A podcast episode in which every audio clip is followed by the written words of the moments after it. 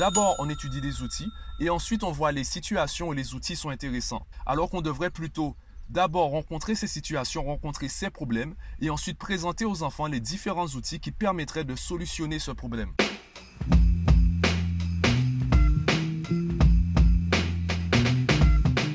Yo, aujourd'hui je vais te donner deux raisons qui font qu'il y a autant d'échecs scolaires, qu'il y a autant d'élèves qu'on estime incompatibles avec l'école. La première raison, eh bien, c'est tout simplement que la structure même de l'école ne donne pas envie aux élèves, ne donne pas envie aux enfants et même aux adolescents d'apprendre.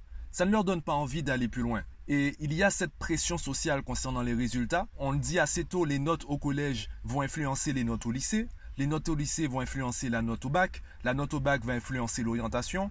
L'orientation va influencer du coup ben, l'établissement où on sera, l'université où on sera ou les études qu'on fera. Et les études qu'on fera influenceront les métiers qu'on aura plus tard. Et les métiers qu'on aura plus tard vont influencer notre vie, notre bonheur. Donc, dès le collège, les enfants ressentent une certaine pression sociale. Elle ne vient pas forcément des parents. Il y a tout un univers autour de l'enfant. Que ce soit les, frères et sœurs, les cousins, les oncles, les tantes, les, euh, les amis, les camarades de classe, les professeurs, etc. Il y a une pression sociale qui se fait autour du résultat. Alors que le processus, c'est-à-dire apprendre et surtout prendre du plaisir en apprenant, c'est ce processus-là qu'il faudrait qu'on travaille. C'est sur cela qu'il faudrait qu'on mette l'accent, sous le plaisir qu'on a à apprendre. Malheureusement aujourd'hui, eh bien, on l'a tous constaté, les classes sont surchargées, les professeurs se plaignent chaque année du manque de temps, du manque de moyens pour euh, faire leur travail correctement. En gros, l'école, même si le système éducatif, on pourrait l'estimer euh, performant, l'école en elle-même, la structure physique, n'a plus les critères, n'a plus les conditions optimales pour donner envie aux enfants d'apprendre. Ça, c'est la première raison. Tant qu'on perdra ce plaisir, et je reprends les propos d'Idriss Aberkan qui parlait de la différence entre les universités françaises et les universités, par exemple, américaines. L'université américaine, elle est faite pour, euh, pour faire rêver. Elle est séduisante. Alors qu'en France, bon, on va plus s'intéresser au diplôme et on va plus voir l'université française comme un sacrifice à réaliser pour obtenir un bon diplôme et avoir un bon métier. Donc ça, c'est la première raison. Le plaisir qu'on n'a plus à apprendre, à travailler, à, à progresser. La deuxième raison qui fait qu'il y a autant d'échecs scolaires, c'est le programme en lui-même. À l'école, on va apprendre à manipuler des outils sans savoir en quoi ces outils sont intéressants. On s'est tous déjà posé la question, à quoi sert le théorème de Pythagore? Finalement, à quoi sert un rapporteur? À quoi sert d'apprendre ce qu'est la racine carrée de 2 Ça sert à quoi d'étudier tout cela au collège? Alors que dès le lycée, on va aller peut-être dans, une filière L, ou en tout cas, on va occuper des postes où on n'aura pas besoin de ces connaissances-là. À l'école, on va nous donner un, grand nombre d'outils sans nous dire à quoi ça va être intéressant.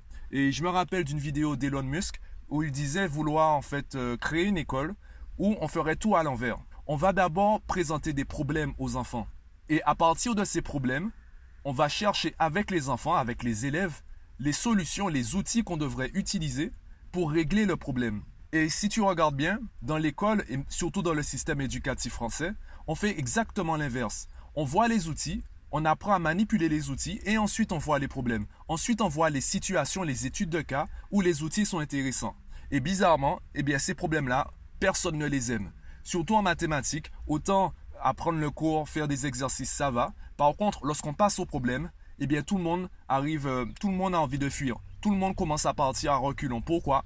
Parce que ce sont des problèmes. Au lieu de voir des situations où il faut employer un certain raisonnement, où on peut travailler la rédaction, on peut même faire des travaux de groupe, où il faut expliquer comment on fait, etc. Eh bien, nous, on voit des situations, on voit des évaluations, des problèmes où on, ben, on souffre. On souffre parce que même si on a compris le cours, même si on a appris le cours, ben, on se rend compte qu'on n'a rien compris. On se rend compte qu'on n'arrive pas. On se demande, mais comment c'est possible? Il y a forcément une erreur. Ou c'est nous qui sommes nuls? C'est nous qui sommes bêtes. C'est impossible que on puisse apprendre le cours et être aussi nul en évaluation ou avec les problèmes. Ce n'est pas possible. Et ça, c'est parce que justement, on voit les choses à l'envers. Au lieu de commencer par les situations et ensuite de montrer les outils qui pourraient nous aider dans ces situations-là, on voit d'abord les outils et ensuite on voit les situations, c'est intéressant. Pour prendre un exemple, c'est comme si je passais un trimestre à t'expliquer l'origine et la saveur de chaque ingrédient d'une pizza sans jamais te dire, ou du moins en te disant à la fin qu'on va faire une pizza. Le temps que tu vas passer à étudier tous les ingrédients, au moment de faire la pizza, bien tu seras démotivé. Tu risques de même pas savourer la pizza. Tu risques de même pas te rendre compte à quel point la pizza est bonne. Par contre, si on avait commencé par la pizza, si on s'était dit bon, on veut arriver à cela, tiens goûte, voilà ce que c'est, voilà ce qu'on peut faire avec, et voilà la saveur, le plaisir qu'on a en mangeant une pizza. Maintenant, on va voir comment obtenir ce résultat. Donc, qu'est-ce qu'il faut? Quelle saveur tu as, tu as ressenti dans la pizza? Tu as senti de la tomate? Parfait, c'est de la tomate qu'il nous faut. Il nous faut de la sauce tomate. Bon, comment on fait de la sauce tomate? Etc. etc. Est-ce que c'est une approche euh, parfaite? Non. Ça demande certains ajustements, des ajustements de la taille d'une société, ce qui n'est pas rien. Euh, faire ça avec des classes de 30, c'est assez compliqué. Et c'est pour cette raison ben, que même si le système est archaïque, même si le système n'est pas optimal, ben, on continue à appliquer le même système. Parce que même s'il ne présente pas les meilleurs résultats, eh bien c'est le plus simple à appliquer on te donne à apprendre, on te fait apprendre, on va te gaver de, connaissances, on va te gaver d'outils. Et après, ben, si tu es assez éveillé intellectuellement ou si tu es assez intéressé pour, euh, pour chercher à savoir à quel moment on, on applique ces outils, on utilise ces outils, eh bien là, tu vas réussir à l'école. Et c'est pour cette raison que je le répète, il faut arrêter de dépendre des professeurs, il faut arrêter de dépendre de l'école. L'école, c'est la cerise sous le gâteau. C'est à la maison qu'on fait le gâteau. Aujourd'hui, bien plus qu'avant, la connaissance est partout. La connaissance tient dans un petit rectangle qui lui-même tient dans ta poche. Donc la question, ce n'est pas où est la connaissance.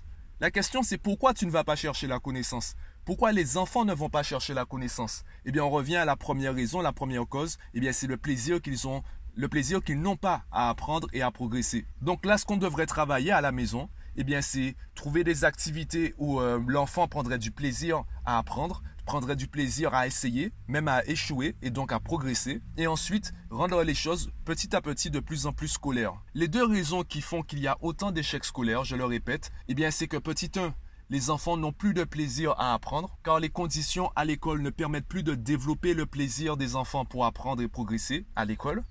Et la deuxième raison, c'est qu'on a euh, une structure pédagogique qui est à l'envers. D'abord, on étudie des outils et ensuite on voit les situations où les outils sont intéressants. Alors qu'on devrait plutôt d'abord rencontrer ces situations, rencontrer ces problèmes et ensuite présenter aux enfants les différents outils qui permettraient de solutionner ce problème. Donc dis-moi ce que tu en penses, si tu es d'accord avec ce que j'ai dit, si tu partages ma vision du coup de l'école, du système scolaire et de l'échec scolaire. Dis-moi ce que tu en penses en commentaire de ce podcast. Abonne-toi à la chaîne si ce n'est pas encore fait et moi je te dis à bientôt.